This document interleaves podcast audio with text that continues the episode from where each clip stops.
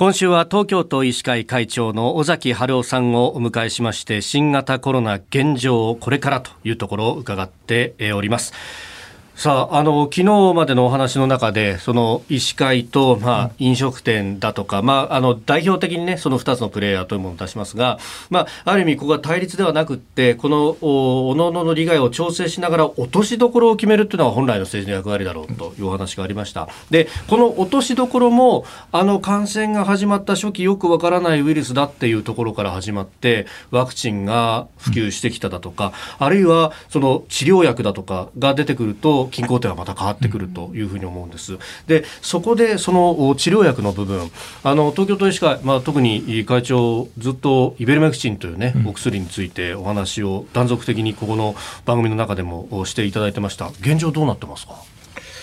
やはり今イベルメクチン賛成派と反対派で、うんまあ、僕に言わせれば不毛な論争が起きてしまっているという状態なんですけども、はい、まあ、冷静に見てみますとね例えば大村先生の話とかあと今北里でいろんなあの世界中の論文をですね集めていろいろ解析したりしてますが、はい、そうすると今イベルメクチンに対してもですね32か国で105件の治験が進行中なんですね。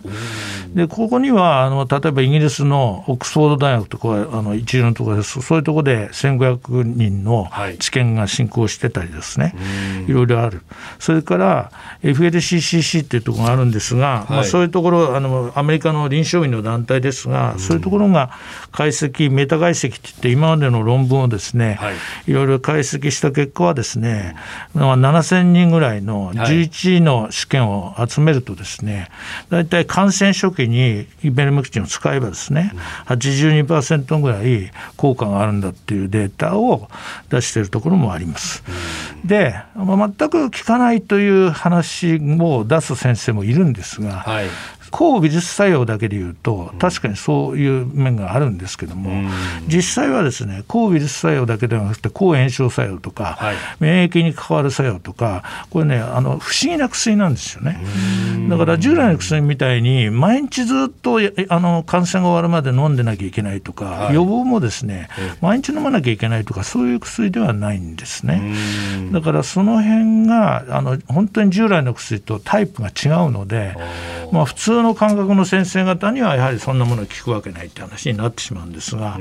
私としてはですねやっぱりこういった評価が世界中で出ている以上ですねやはり日本でもしっかり治験をやって、そして本当にですね有効なのかどうかを確かめなくちゃいけないもうそういう時期にもう来てると思ってまして東京都医師会としてはしっかりそこにですね治験協力する病院を確保してですね、そして協力したいと。でそういう中でですねやはりあのしっかりしたものを作って、そしてあの世界で評価がそういうふうにされてる中でじゃあ日本ではどういう評価をするのかということをきちっとですね逃げずに示した上でやはり使っていくべきだったら使っていくと。で経口薬でやはり重症化予防の薬ができてくれば、ワクチンとそういう経口薬があるということは、インフルエンザと同じような感じになっていくわけですね。もうあのワクチン打って予防しましょう。はい、で経口薬でこれを飲んどけば重症化しませんよ。ということが出てくればもうインフルエンザと同じような状態にコロナを持っていけるので、はい、ですからぜひあのそういう、まあ、イベルメクチンにかぐれずですね、重症化予防できる。しかも経口で飲めるような、はい、しかも副作用の少ないような薬をですねぜひこれからどんどんあのビエルメクチンも含めて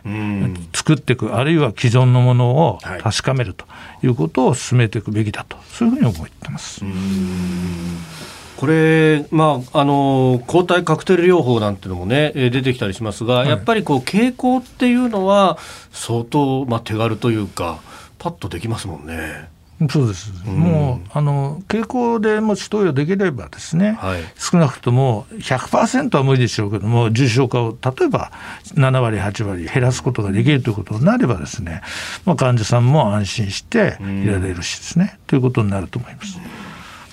えー、東京都医師会会長尾崎春夫さんにお話を伺っております。先生明日もよろしくお願いします。よろしくお願いします